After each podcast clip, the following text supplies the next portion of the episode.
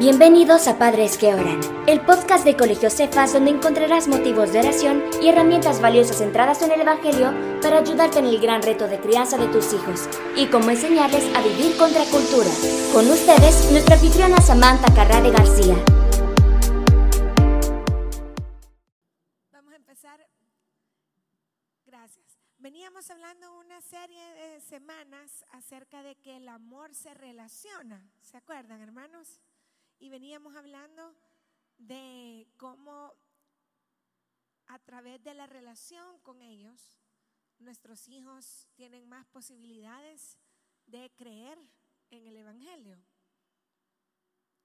Si usted se perdió algunas de esas enseñanzas, acuérdense que están en el podcast, en Spotify. Son enseñanzas cortas en lo que usted se va transportando de un lugar a otro, en lo que usted está lavando trastes, puede escucharlas y ponerse al día. Le invitamos a que lo haga. Pero ahora vamos a comenzar una nueva serie de temas que se llama El amor equipa. El amor equipa. Y es de suma importancia, hermanos, que entendamos este tema para que lo sepamos llevar a cabo en la práctica y se lo sepamos también explicar a nuestros pequeños. Así que vamos a enfocarnos en hablar sobre que el amor equipa.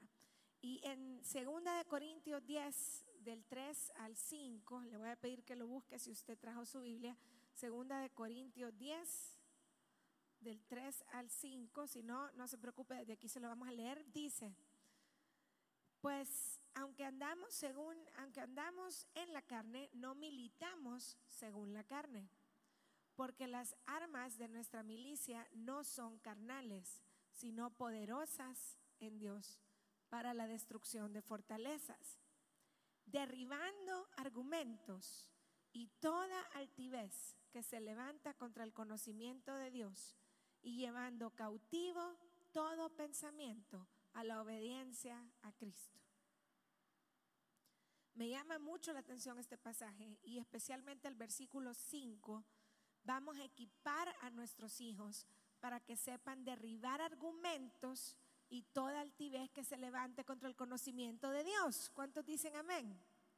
Eso es lo que le queremos pedir al Señor. Ayúdame a equipar a mis hijos para que sepan derribar argumentos que se levantan contra el conocimiento de Dios. Pues si amamos a nuestros hijos, vamos a tomarnos muy en serio este tema de equiparlos con las herramientas necesarias para que vayan volando alto con su fe. Somos llamados a construir relaciones con ellos, pero también somos llamados a destruir argumentos. Y mientras les ayudamos a estos chicos a pensar bíblicamente acerca de todas las áreas de su vida, ellos deben aprender cómo rechazar ideas falsas que se entremeten en el camino del Evangelio. ¿Por qué equipar a, esta, a los jóvenes y a los niños es vital? Bueno, en el corazón de este tema de equiparlos viene una palabrita que suena complicada, pero que la vamos a aprender muy bien y a desglosar muy bien. Es la palabra cosmovisión.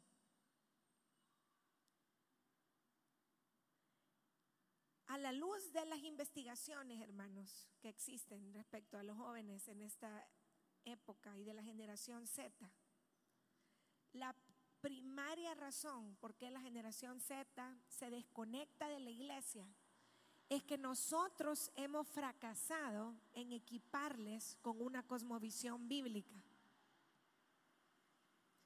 Esta cosmovisión bíblica les empoderaría a, a comprender y a navegar mejor la cultura.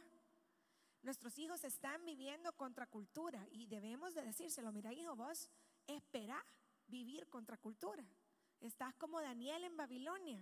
Cuénteles historias de Daniel en Babilonia. Están como Daniel en Babilonia nuestros hijos. Entonces, ellos, eh, la razón, una de las primarias razones por qué dejan la iglesia es porque no están preparados moral, intelectual, relacional y espiritualmente para enfrentar estos desafíos que los confrontan a diario. No tienen un ancla, por así decirlo, que les eh,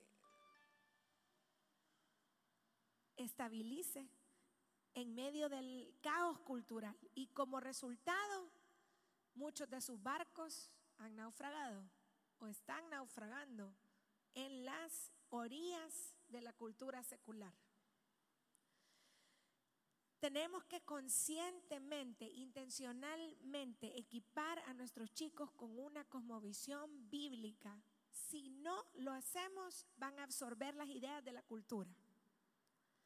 Y porque hay sobrecarga de información, ¿se acuerdan al principio de estas enseñanzas? Vimos que una de las eh, características de esta generación es que les sobra la información por medio del Internet. Entonces, si no los equipamos con una cosmovisión bíblica, conscientemente, ellos inconscientemente van a absorber la cultura. Así de sencillo.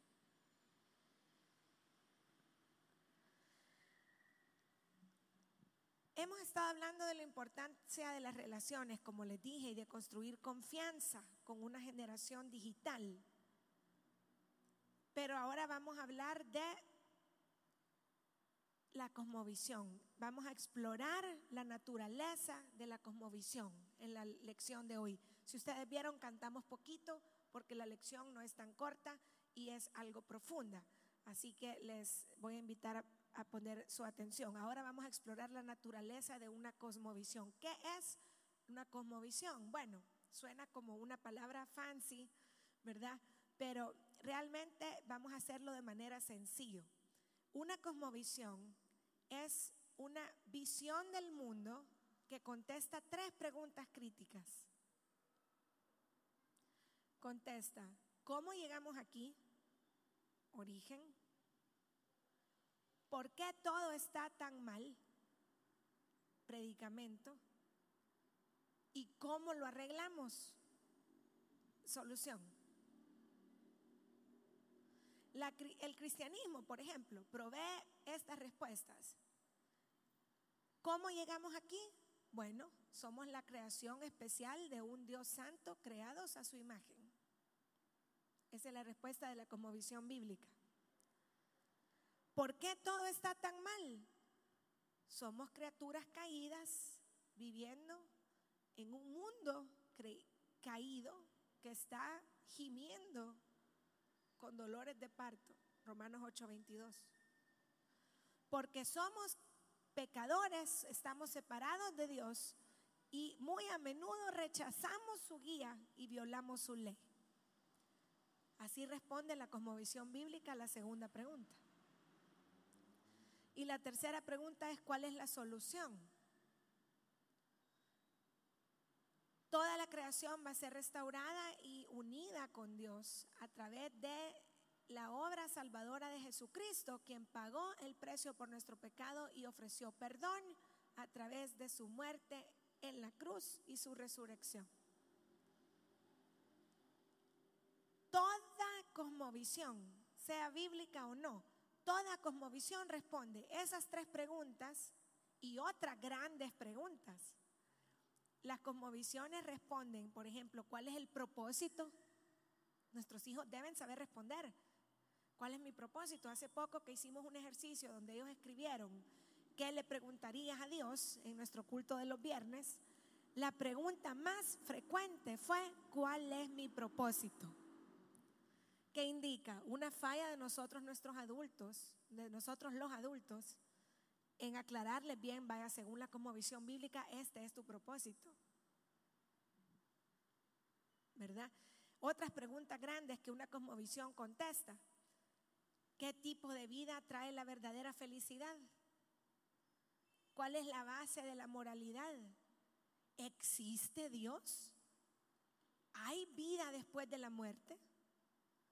Todas estas preguntas las responde una cosmovisión bíblica.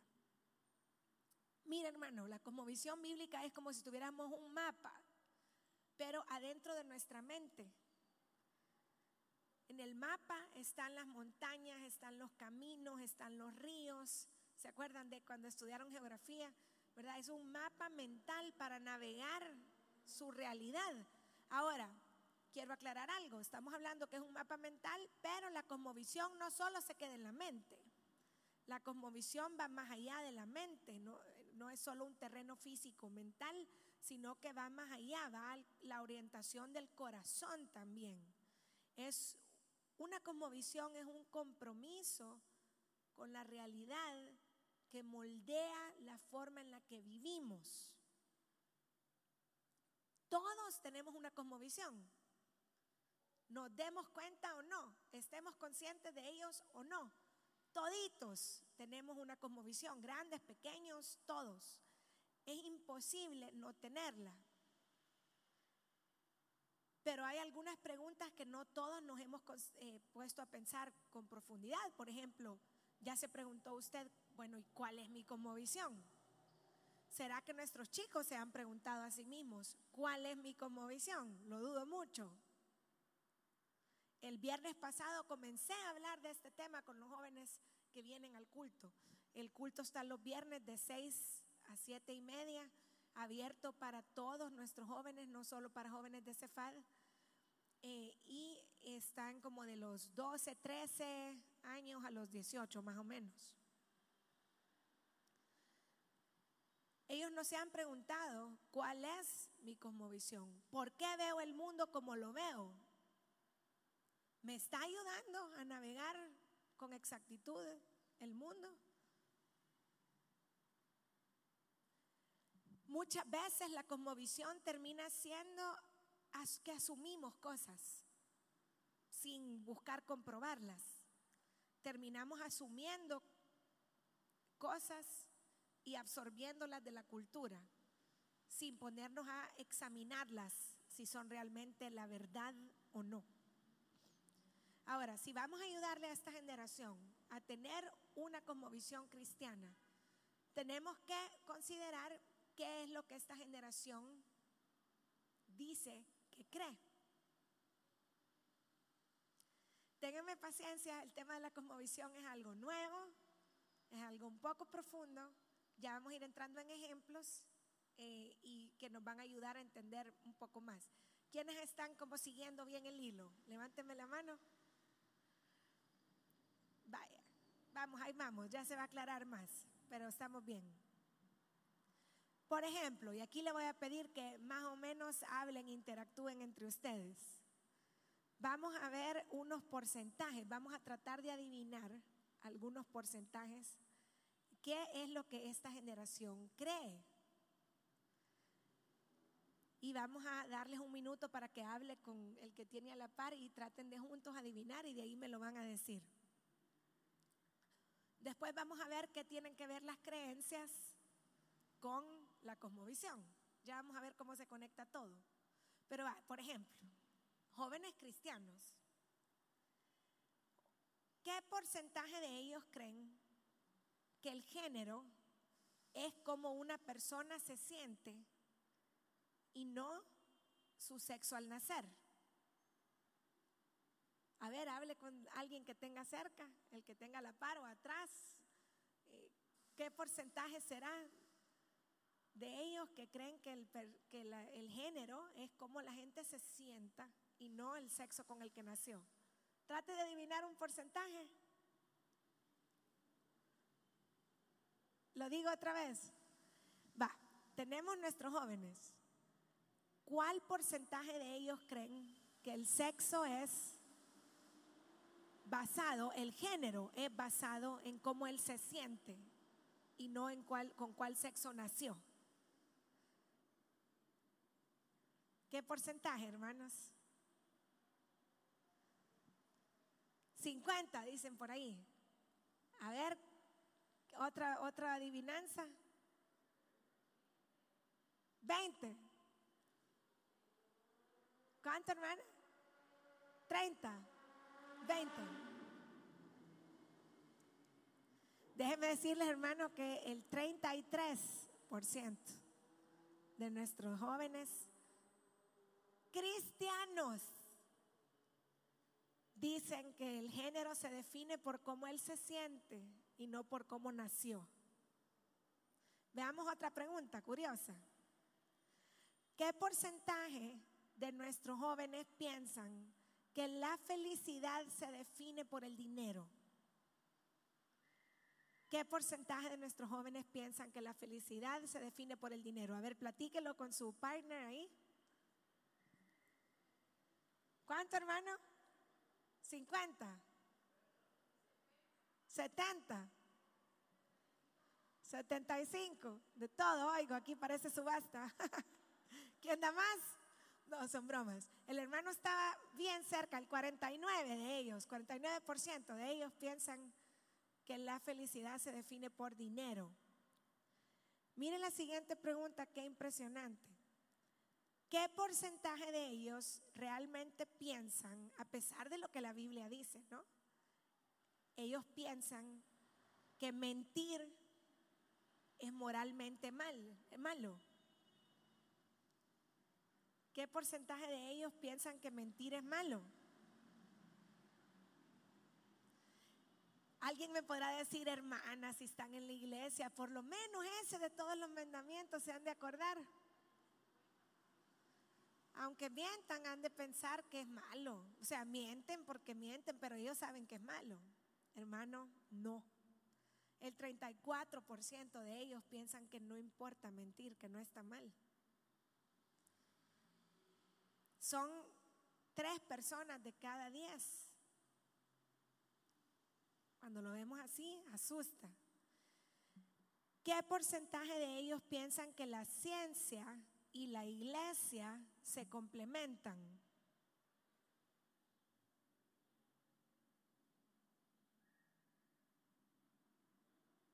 ¿Cuánto? ¿30?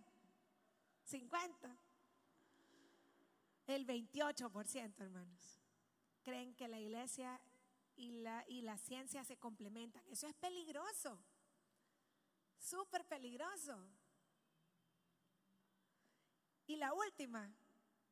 A ver quién adivina, lo invito a desayunar. Mentira, mentira. ¿Cuánto porcentaje de nuestros chicos, de nuestros hijos creen que muchas religiones llevan a la vida eterna y que no hay una religión verdadera? ¿Qué porcentaje de nuestros chicos que usted ve servir en su iglesia, cree, que usted ve en un colegio cristiano, que usted ve que, que oran en su casa, qué porcentaje de ellos en el fondo dicen, todas las religiones, ¿verdad?, llevan a la vida eterna. A ver, ¿quién me dice? Fuerte, porcentaje. 10, 25, 30, 45, hermanos. El 58% es el porcentaje más triste. Ya ven cómo tenemos problemas de cosmovisión. Ya se ha puesto a pensar cómo la cosmovisión se conecta con lo, con lo que ellos creen y lo que ellos creen se conectan con su comportamiento. Por ejemplo, si un jovencito cree que muchas religiones llevan a la vida eterna, ¿por qué va a vivir como un fuerte seguidor de Cristo? Cuando llegue a la universidad con el primer musulmán que se encuentre, le va a cambiar la mentalidad con el primer hindú, con el primer ateo.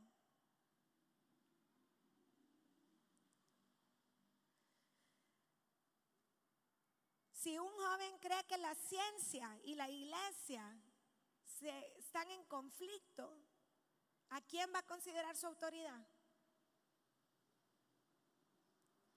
Si un joven cree que la felicidad viene del dinero, ¿cómo va a abrazar el mensaje y la enseñanza cristiana del sacrificio y de la obediencia?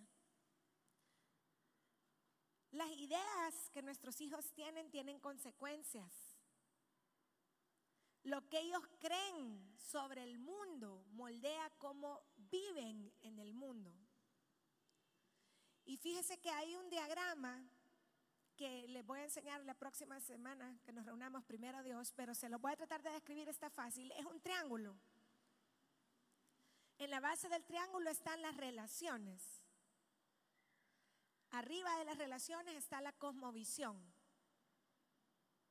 Después los valores y el comportamiento.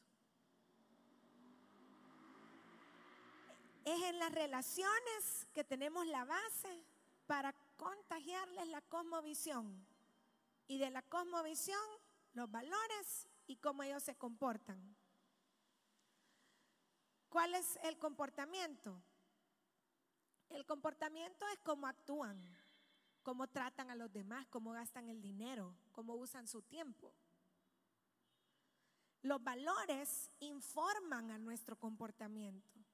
O sea, ellos se van a comportar de acuerdo a lo que consideren más importante. Un estudiante que valora la educación, ahí está su valor, ¿cuál va a ser su comportamiento? Va a trabajar duro en el colegio, va a ahorrar dinero para la universidad. Si usted valora la buena salud, va a hacer ejercicio, va a comer bien. O sea, los valores impactan comportamiento. Ahora, ¿qué determina el valor? Si el valor determina el comportamiento, ¿qué determina el valor? La cosmovisión. La cosmovisión determina lo que valoramos. Por ejemplo, si usted sostiene que las personas somos hechas a la imagen de Dios, esa es su cosmovisión, entonces cree que tienen valor, las personas tienen valor y los trata con dignidad. Se trata a usted mismo con dignidad.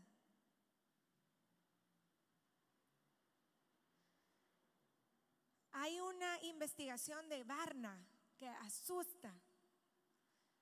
Las personas que se etiquetan, se dicen ser cristianos, muchas veces sus vidas no son diferentes a las que no se llaman cristianos. Tenía un joven cristiano, un joven no cristiano, sus vidas las mismas, mismo comportamiento, mismas redes sociales, mismos hábitos, mismas luchas. En otras palabras, no hay un cambio positivo en el comportamiento solo porque se diga ser cristiano, porque nació en una familia cristiana, porque viene a un colegio cristiano, porque va a la escuela dominical a los jóvenes. Necesitamos ver que nuestros hijos tengan una cosmovisión bíblica y vivan acuerdo a las enseñanzas de la Biblia. Y, y, si quiere apoyo para enseñarles esto a sus hijos, mándelos el viernes, porque así no solo usted está aprendiendo sobre cosmovisión, sino que nosotros también les estamos hablando sobre cosmovisión. Ahora, este viernes 15 tenemos noche de pizza. El viernes 22 tienen una actividad especial los jóvenes y tenemos padres que oran en la noche, viernes 22 de julio, 6.45 de la tarde, padres que oran en la noche para padres de chicos entre 13 y 17 Luego el viernes 29 de julio hay un tema particular, luego viene la semana de agosto, pero después de la semana de agosto retomamos el tema de la cosmovisión con los chicos, si Dios quiere. Así que si quiere ayudita, porque siente complicado el tema, mándelos. Eh, ¿Quiénes entre los cristianos son los que realmente viven diferente? Son los que tienen una cosmovisión bíblica. Si queremos ayudar a que nuestros chicos realmente vivan como Jesús, tenemos que ayudarlos a desarrollar hábitos, eh, prácticas espirituales que abracen las creencias en sus vidas y en su carácter. ¿Qué puede hacer usted para comenzar a sacar el tema en la casa? Por cierto, hoy cantamos bien poquito y comencé el tema bien temprano y hay varios de ustedes que entraron ya a medias. Cuando saquemos el podcast, oh, escuche el principio de lo que se perdió para que no, no agarre a medias la enseñanza. Porfa, ahí se lo encargo. Pero va, ¿qué puede hacer usted? Mire, para empezar, empiece a sacar la palabra en la casa, cosmovisión. Es la manera en que tú ves el mundo. Hay una cosmovisión secular y hay una cosmovisión bíblica. Empiece a hacer esa diferencia. Empiece a decirles lo que es la cosmovisión bíblica. Y estas tres cosas que le dije, si no las logró apuntar, escuche el podcast y, regrese y apunte cuál es la cosmovisión bíblica. Pero también les puedo dar por ejemplo, fíjense hermanos que la cosmovisión secular es bien desesperanzadora. Con razón nuestros bichos están sufriendo de depresión. Yo sé que hay elementos químicos y físicos para cuadros de salud mental. Yo lo sé, lo sé muy bien. Yo trabajo en esa área de salud mental en, en cristianos y no cristianos. Pero también la cosmovisión secular es súper deprimente. Fíjese, por ejemplo, y eso es lo que estábamos viendo con nuestros chicos el viernes, lo que comenzamos a ver con ellos el viernes. Déjenme buscar la presentación de estos bichos. Se me ha perdido, tal vez la logro encontrar. Pero la cosmovisión bíblica compara, digamos, a Dios, al hombre y a varios puntos como puntos de partida este, que es súper desesperanzador, ya la encontré, es súper desesperanzador el punto de vista secular. Entonces, en lo que carga, por ejemplo, Dios, el punto de vista secular, dice, no existe. Y si acaso existe, es un Dios lejano, distante, desinvolucrado y castigador. Si acaso existe. ¿Qué dice la palabra de Dios? Que Dios sí existe, que es el creador de todo, que es nuestro creador, que es un Padre amoroso, que se involucra en todos los detalles de nuestra vida, que no nos deja solos, que no nos desampara, que dio su vida por nosotros y resucitó al tercer día porque quiere que estemos con Él para siempre. Ve qué enorme diferencia de cosmovisión en cuanto a Dios. Y todo el tiempo nuestros hijos están decidiendo entre si tener una cosmovisión eh, cristiana o una cosmovisión eh, secular, sin darse cuenta. ¿Qué dice sobre el hombre? Sobre el hombre, la cosmovisión secular dice que bueno, que se puede salvar solo. La palabra de Dios dice que somos caídos por el pecado, pero que somos hechos a la imagen de Dios y que el Señor hizo un plan de rescate porque nos ama, porque nos ve honorables, dice su palabra en Isaías, fuiste honorable y yo te amé. Eh, dice quiero decirles justamente lo que les estamos enseñando a ellos.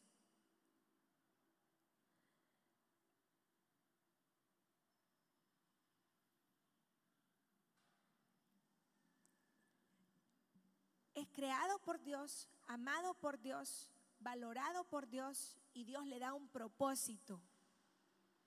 Eso es lo que Dios ve lo que la cosmovisión bíblica dice del hombre. Imagínense lo que dice la cosmovisión secular.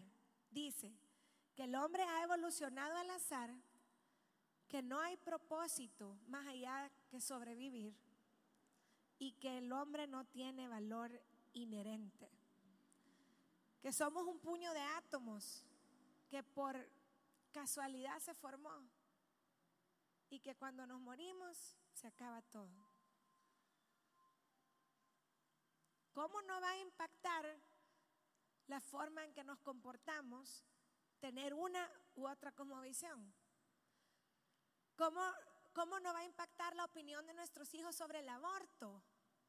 El tener una cosmovisión bíblica o una cosmovisión secular acerca del hombre. Porque hermanos, si somos un puñado de células que se formó de chiripa, cualquiera puede ser un error. Yo tengo chicos cristianos que me dicen, soy un error, mis papás no me planearon, mis papás no me buscaron. ¿Qué pasa? Si tuvieran una cosmovisión bíblica, no estuvieran diciéndome eso. Me estuvieran diciendo, tengo un propósito. No importa cómo se componga mi familia, Dios me mandó a este mundo con un propósito. Y lo mismo pudiéramos decir sobre otros temas como el aborto, como la identidad de género y todo lo demás. Entonces, hermanos, se nos ha agotado el tiempo, pero sí quiero terminar con, empiece a hablar con ellos, empiece a sacar el tema de como visión bíblica. Otra cosa que le invito a que haga en esta semana es que revise de qué se está alimentando la cabecita y el corazón de sus hijos, porque ellos van absorbiendo la cosmovisión. Entonces, si solo se pasan alimentando de redes sociales, de series, de amigos que no convienen, lobos vestidos de oveja o lo que sea, pues claro que su cosmovisión va a ser afectada. Maximice su tiempo de comida.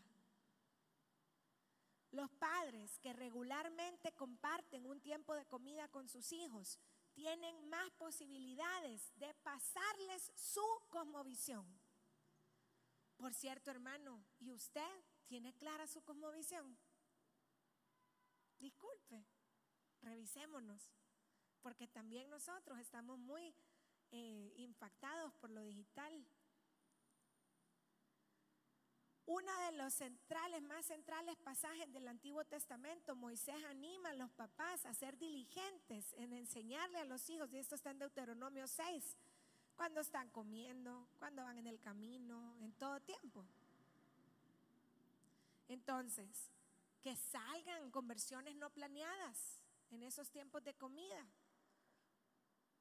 No se desanime si al principio cuesta que en esos tiempos de comida hay un ambiente que valore la conversación significativa. No sobre espiritualice todo, sea auténtico. Hable con sus hijos desde de las cosas desde un punto relacional, con valor relacional. Apague la tele mientras están comiendo. Quiten los celulares de la mesa mientras están comiendo. Es que todo esto es básico, pero que lo haga con la intención de formarles cosmovisión. Ya cubrimos relación, durante varios lunes, hoy vamos a cubrir cosmovisión durante varios lunes. Que todos digan una petición de oración, que todos digan una oración contestada, que todos en la mesa digan cuál fue su momento alto del día y cuál fue su momento bajo del día. Que todos en la mesa digan cómo Dios, cómo vieron a Dios obrar en sus vidas ese día que todos en la mesa compartan una memoria de infancia.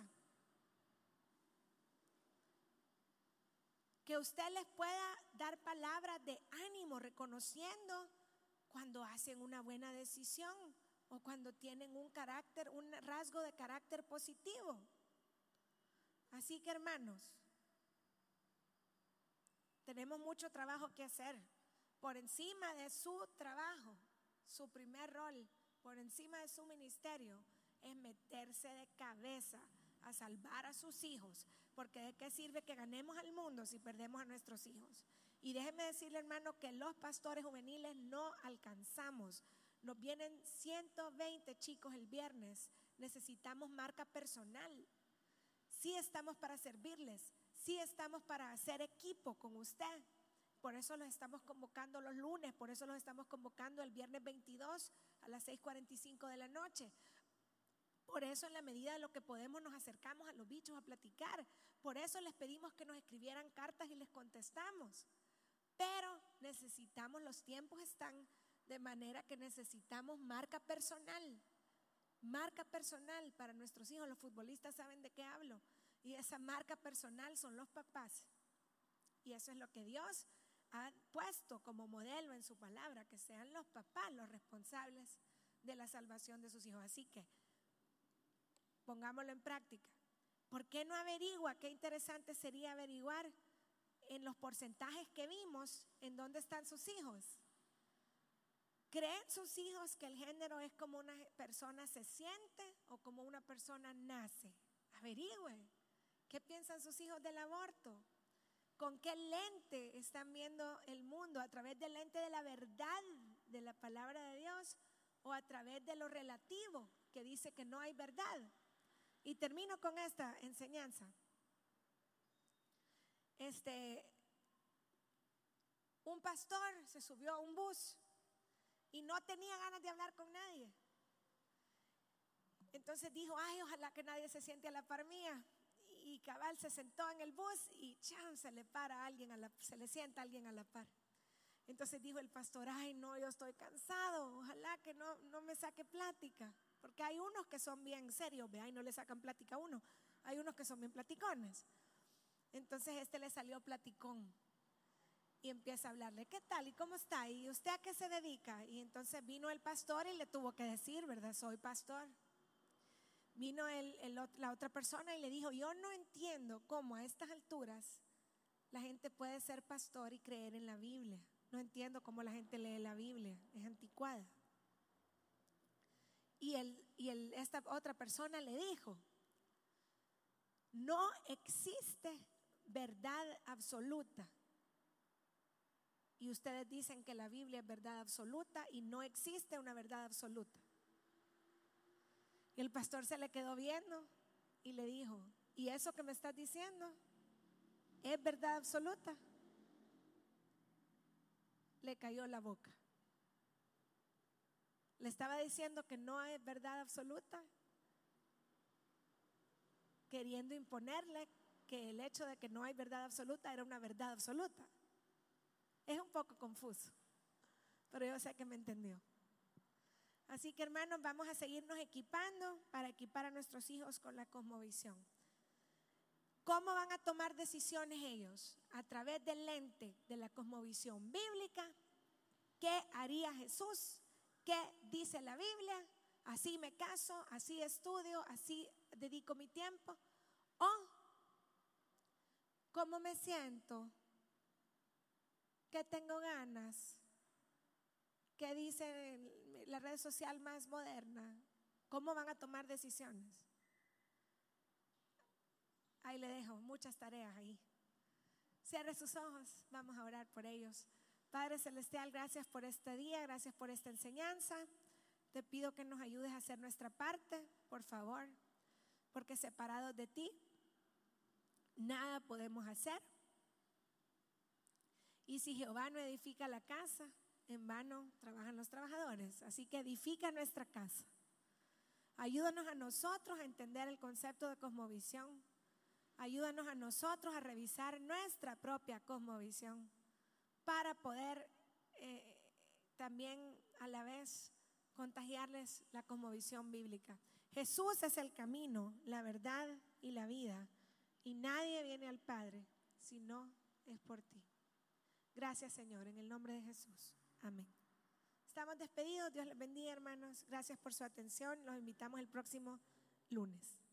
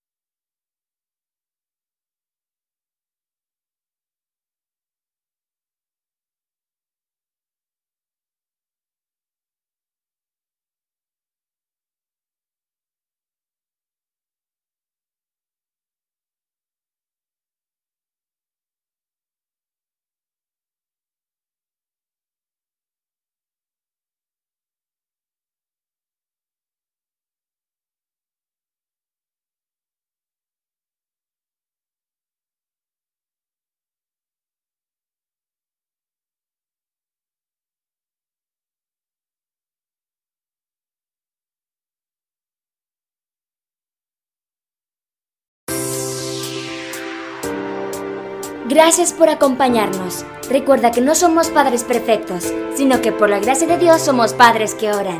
Hasta el próximo episodio.